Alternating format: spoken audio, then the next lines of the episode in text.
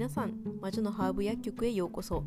表向きはカナダで薬草について学ぶ学生。裏では自然のスピリットを使って人を治す方法を探索中の魔女アキナです。このポッドキャストでは自然とつながり体を整えるをテーマに最新のハーブ療法伝統医学医療先生術スピリチュラルなことなどについて話しています。それでは今日も皆さんをこちらの世界へご案内いたします。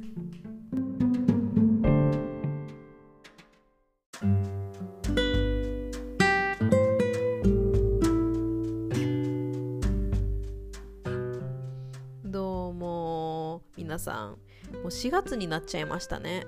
桜が咲いて草が芽生えてきて雑草が美味しい季節になりました。そうねこの草がたくさん生えてくるっていうのはねもうハーブ好きな人間にとっては最高の季節ですね。なんかね子供？子供というかね地面からたくさん赤ちゃんが出てくるみたいな感じ。でなんかもう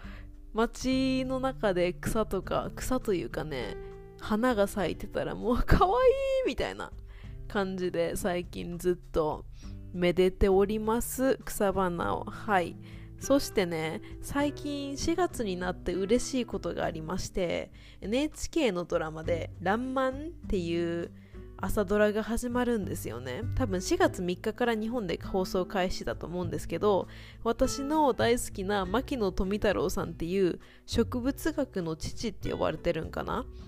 の植物学者さんですよね。でまあ草好きの人間からしたらもうねもう植物好きの中の神みたいな感じですよね。あのなんかね去年いつやったかな？去年じゃないわ。今年の2月にえっ、ー、と高知旅に私は行ったんですけどその時にあのー、まあ、高知に行った理由は海遊っていう現代版湯治場っていう宿があってその宿に泊まってて私は1週間ぐらいネットを断ち切って自然とつながるっていうことをしたくて。まあそれの目的で高知に行ったんですけどまあタイミング的にあの高知に空港着いてその次の日一日暇やったんで高知市内で何かをしようと思った時に高知にめちゃめちゃいい植物園があるっていうので植物園に行ったんですね高知の。でそこに関係してるそこの何て言うかなその植物園を作るののきっかけになったのが牧野富太郎さんみたいなちょっとあのあまりうまく説明できないんですけどそんな関係で牧野富太郎さんのことを知ってもう私はねそっからねその人の大ファンで私の魔女の祭壇にもその人の写真を飾ってるぐらいも大好きなんですけどとりあえずねその人が言った言葉でちょっとねちょっと引用させてもらいたいんですけどまず一つ私がめちゃめちゃ好きな言葉があってそれはもしも世界中の人間が我に背くともあえて悲観するには及ばぬ。我が周囲にある草花は永遠の恋人として我に優しく微笑みかけるであろう。なんと素敵な言葉なのかなと思って。そうね。まあどれだけ人間に嫌われても植物さえいれば私はもう植物と幸せでやっていきますみたいな。もう私もそう思ってますみたいなね。すごい素敵な言葉。そしてもう一つあのー、気に入ってるのが浅名優奈に草木を共にすれば寂しい暇もない。そうなんですよね。植物ってね恋人であって私たちの友達です。もうハーバリストにはねもうとてももうなんかハーバリストの心を癒してくれるような言葉を送ってくれた牧野さんのことがもうねもう素晴らしい人だと思っています。ということではいあのぜひ植物について気になる方というか、もう牧野さんについて気になる方は NHK ドラマの「らんまん」をぜひ見てほしいと思います。まあ私のポッドキャストのリスナーさんたちってかなり海外から聞いてくれている人が多いらしくてまああのそうですね。私自体もカナダ在住ですし実際あの見れるかわかんないんですけど日本にいる方は本当に見てほしいと思っています。はい。あの NHK の回し物でも何でもないんですけどちょっとあの牧野さん好きすぎてちょっと宣伝してしまいました。はい。ということでですね今回は、まあ、そこんな感じで始めさせてもらったんですけど自然とつながることがいかに人間の体を治すことに重要なのかっていうテーマについて話していきたいと思います。うん。まあ前まではね第2回3回と結構西洋ハーブの治療がどんなんなんかとかあのー、ハーバリストってどんな人っていう結構ねガチなテーマについて話させてもらったんで今回はもうちょっとね自然とつながるとか宇宙とつながるっていうそういう感じのテーマについて話していきたいと思います。はい。でまず私がこれ最近ずっと考えてることなんですけど人間ってやっぱりこの宇宙の中の一部であってやっぱりその地球にあるその生物の一種でありそこで何千年も生きてきた歴史っていうのがあるじゃないですか。だから人間と他の生物とかその他の植物との関わりとか天体との関わりって結構重要なんだなっていうのを感じています。そして何て言うんだろうな。今の時代ってやっぱりとても便利なのはそれはそれですごくいいことだしその衛生環境が整ったから失われる命が少なくなってきたっていうのもあるんですけどでもそれと同時に現代人は社会が人間の社会が発展しすぎたからこそ、えー、っと人間の社会に閉じこもってそれで体の体調の不良っていうのが生まれてきてるんやなーって人間が自然からかけ離れたことによってそういうのが浮き上がってきてるんやなっていうのを最近思っています。でえー、っとね人間と宇宙のつながりっていうのが結局何なんかっていうのを説明するために一番分かりやすい例とかで言ったらやっぱり生理サイクルと月のサイクルって一緒じゃないんかなっていうのをよく言われると思うんですけどあの生理サイクル女性の生理って28日大体できてであのまあ、大体体がすっごいちゃんと整ってて生理がちゃんと来るようになってる人の体って満月と同時に血が出るみたいなねっていうのがねよく言われてると思うんですよでそれを私も最初に聞いた時に「へえ!」みたいなほんまにそんなことがあるんかなって思ってたんだけどやっぱりこの健康関係の学部にいたらその28日サイクルで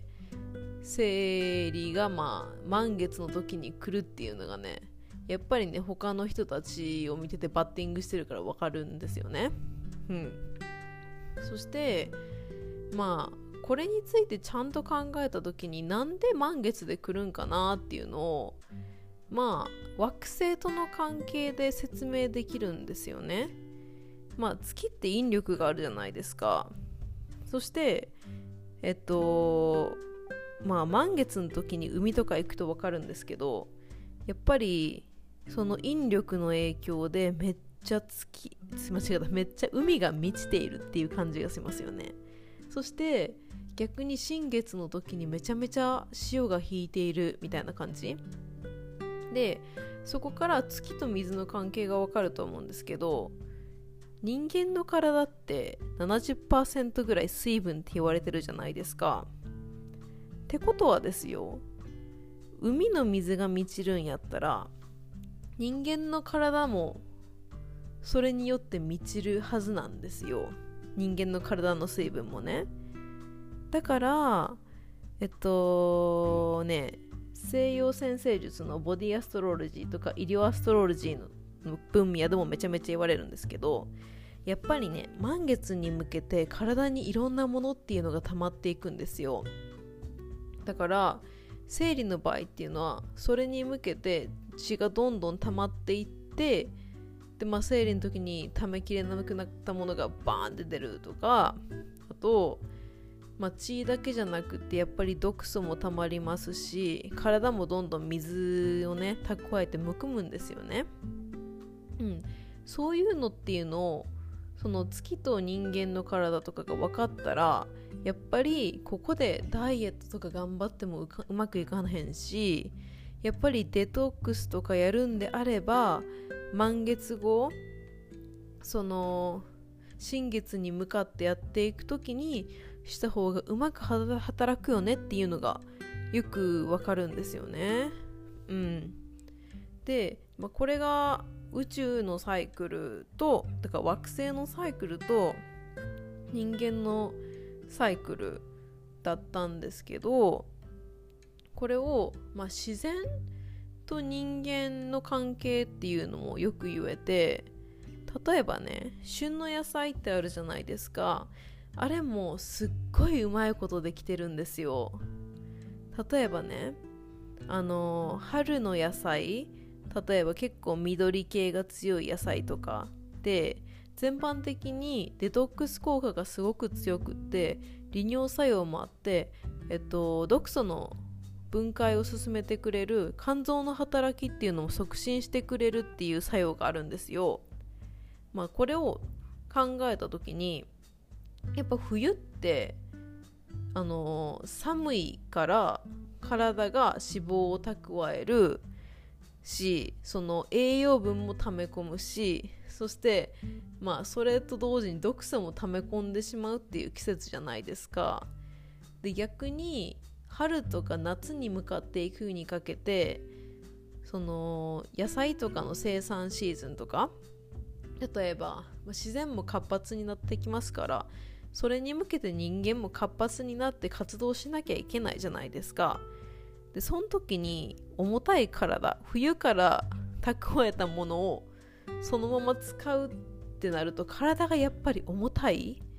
だからそれを一回排出しないといけないんですよね。っていう意味でその排出してくれる系のハーブとかをねたくさん出てきますよね。まあね一つ例があってタンポポ。タンポポって西洋ハーブの世界でよく使う薬なんですけど葉っぱ食べたら利尿作用ありますとかなのでむくみの改善とかにつながったりとかミネラルも入っているのでそれがまた新しい栄養になるとかね。であの根っこの部分はまたそれも強い肝臓のデトックス効果をえっと促進してくれるものなのでなんかタンポポって絶対春に出てくるじゃないですか。だから私がタンポポに関して感じるのはもう私を使ってみたいな人間の人たち。あなたたちには私が必要やみたいな。そんな感じなんですよ。でまあこういうのを考えてたらうん何て言うかな。人間って人間だけで生きてるわけじゃなくってやっぱりその他の生物とか他の惑星とかいろんなものの中の一部であって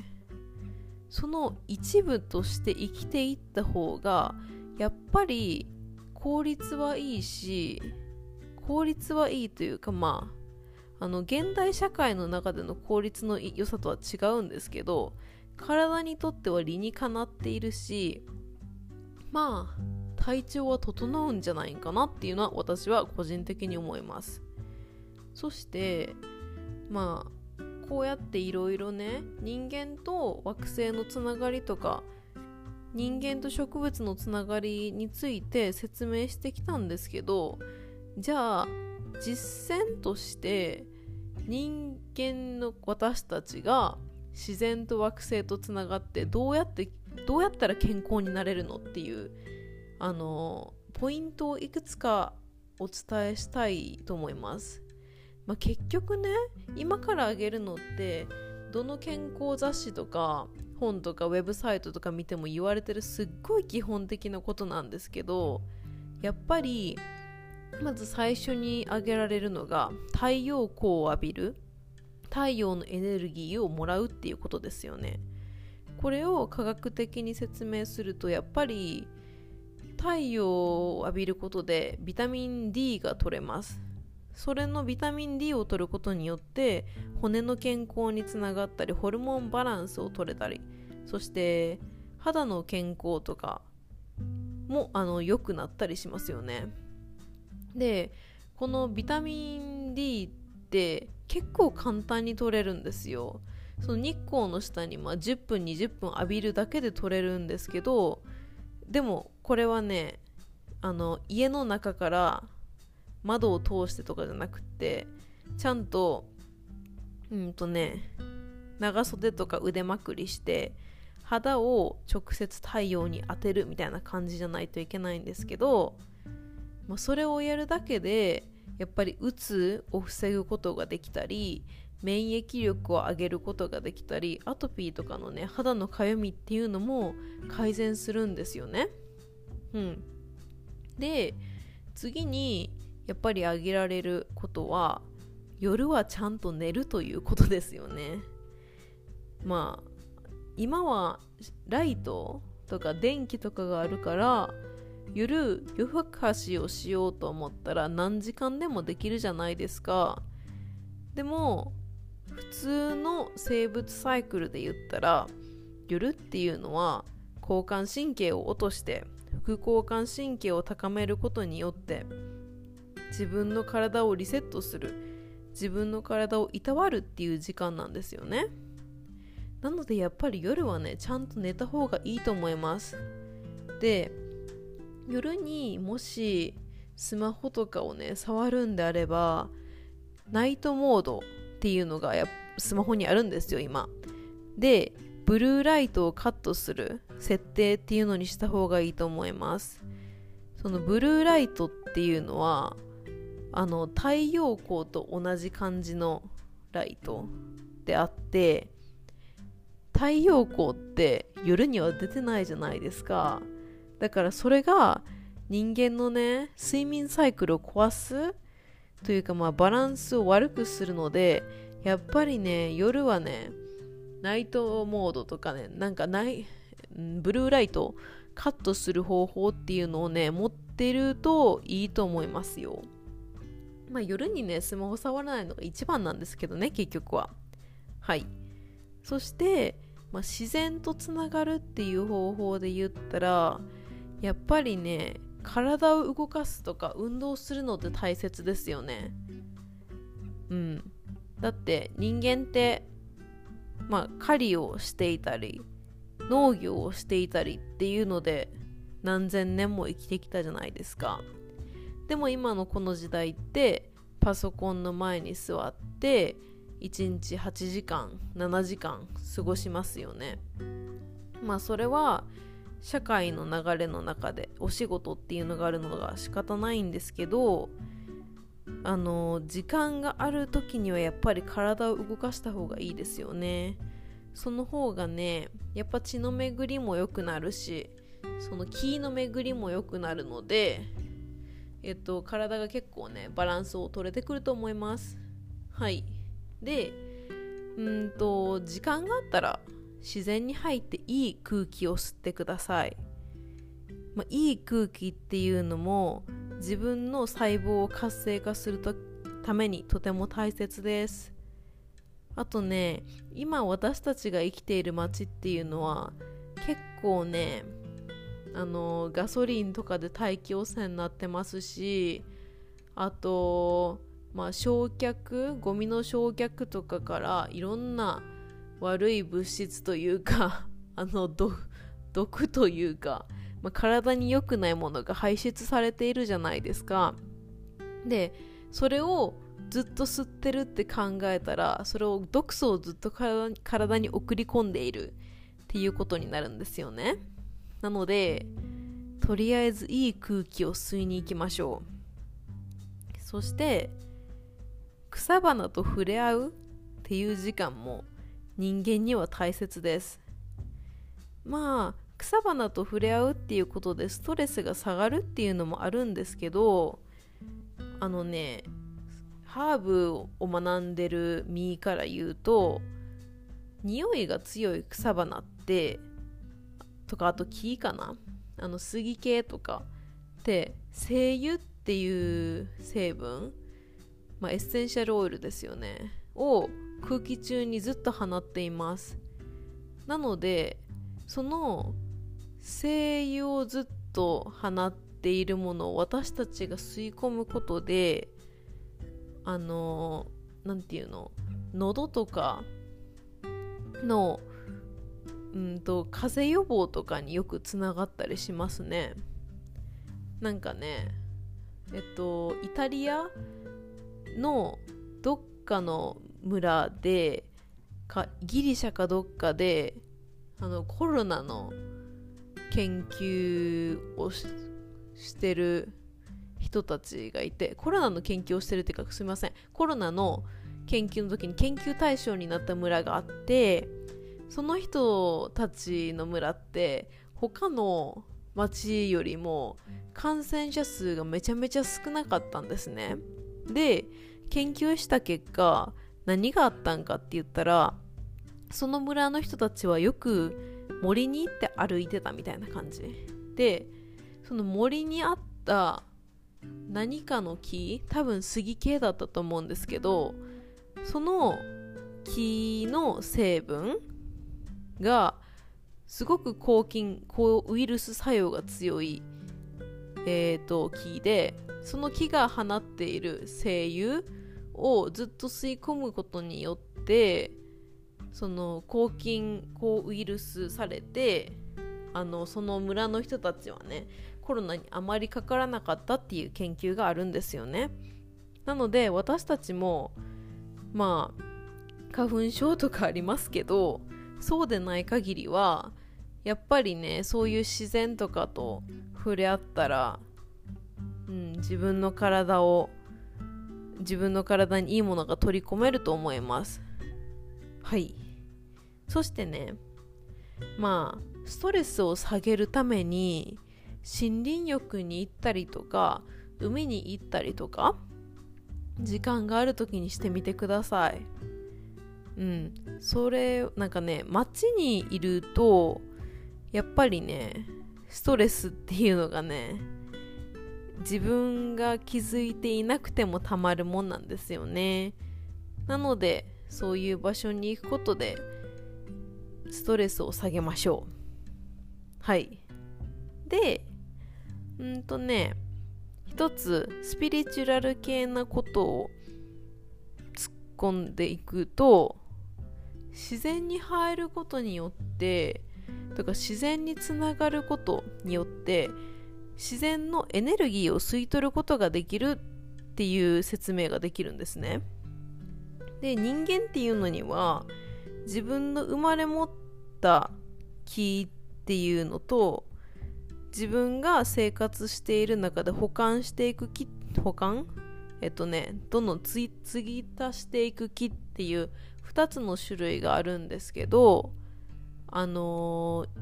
ー、まあ生まれた木っていうのは人それぞれ容量が違っていて多い人もいれば少ない人もいるんですね。そしてその保管していける木っていうのはえー、どうやって保管するかって言ったらあのー、何食べる食べることとかあと楽しいことをするとかそういうことで保管できるんですけど一番木を充填しやすい方法は植物のエネルギーを吸い取ることらしいです。はい。やっぱり木の大きい何千年とか生きてる木の前に行ったらわあすごいっていう感覚あるじゃないですか。そしてわエネルギーあるなみたいな。うん。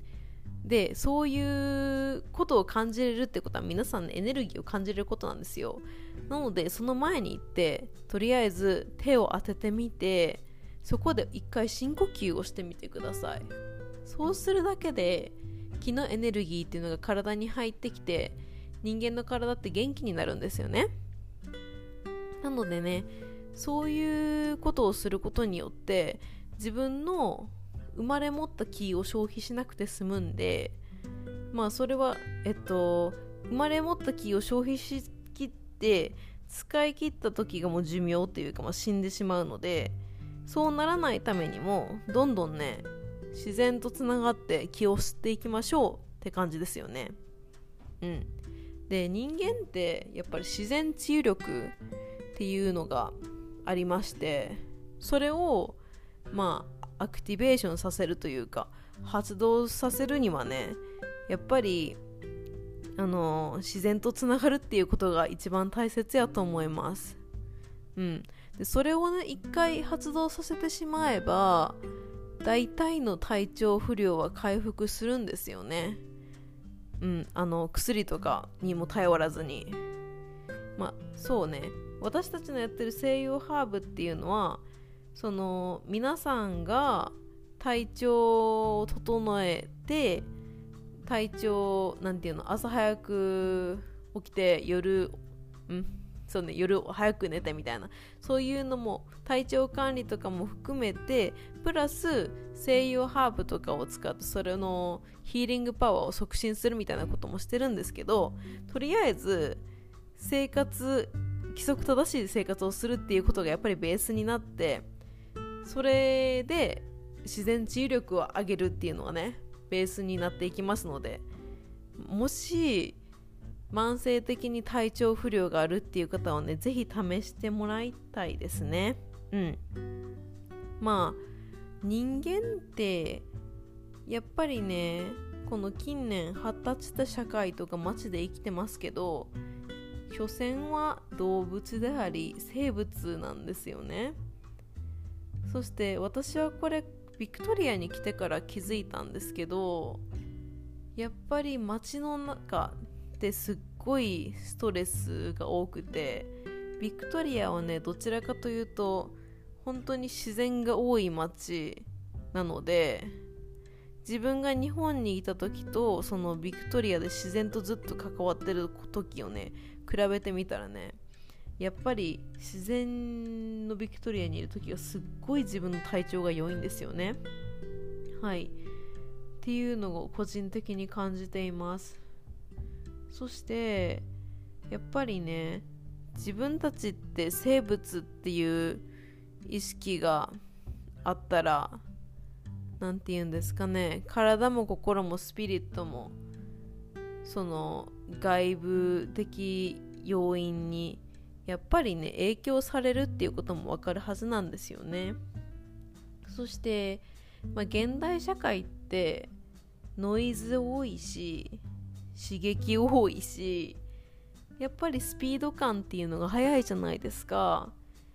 だから精神的にも疲れますしそしてまあ化学物質が多くって毒が溜まっているっていうことで体も疲れちゃいますよね。でさっき木からエネルギーもらっていこうっていう話もしたんですけど体の木っていうのが落ちてそれでそのエネルギーを保管できない状況っていうのに入ってしまった時どうやって人間が木を保管して補充していくのかっていうので一つある方法が他の人間から奪うっていう方法があるんですよね。でどうやって奪うんかって言ったらうんとね口論とかして買った方ってちょっと気持ちよくなったりするじゃないですか。それって相手のキーを奪ってる状況なんですね。でまあそういう口論とかでもできるしあとねエナジーヴァンパイアって聞いたことありますか？すごいこの人といたらめっちゃ疲れるみたいな。その人はエナジーヴァンパイアです。その人があなたの気を吸っているんですよね。でそういう人たちに会っているとやっぱりね自分の気力も落ちてエネルギーが切れちゃいますよね。まあ私たちってそんな社会に住んでいるからこそやっぱりね時間がちょっとある時にでもスマホから離れて電磁波から離れてやっぱり自然の中でねゆっくりしてみるっていうのがねいいと思いますよ。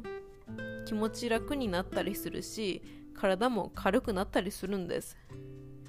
まあハイキングとか森の中のカフェに行ってみるとかちょっとだけ気の多い公園に行くとかビーチでのんびりするとかそんなちょっとしたことでいいと思うんですよ。うん。もしね自然が身の回りにないとかだったら別に家に観葉植物置くとかでも大丈夫だと思います。そんなちょっとしたことでやっぱりね自分がこの世界というか、まあ、この生物としてこの自然の一部だっていうことを認識できるだけで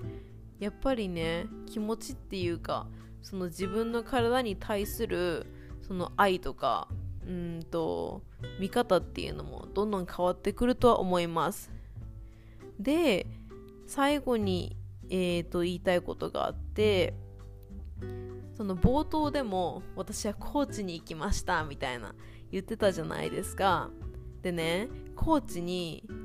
私が泊まった海遊っていう現代版現代版湯治場めちゃめちゃおすすめの宿です。はい。場所的にはね高知のえっ、ー、と先っぽえっ、と左側の先っぽ土佐清水っていうところにあってえー、っとね私神戸出身なんですけど神戸空港から高知空港まで行ってそこからまあ車で何時間とかバスでまた乗ってみたいな感じの割と行くのにはちょっと大変な場所にあるんですけど何がいいかっていうと周りに何もないんですよ。目の前海そして自然。ですっごいね、うん、体をクレンジングするのにはとてもおすすめです。その宿自体もオーナーとかそのオーナーの家族がすっごいいい人たちで毎晩あのね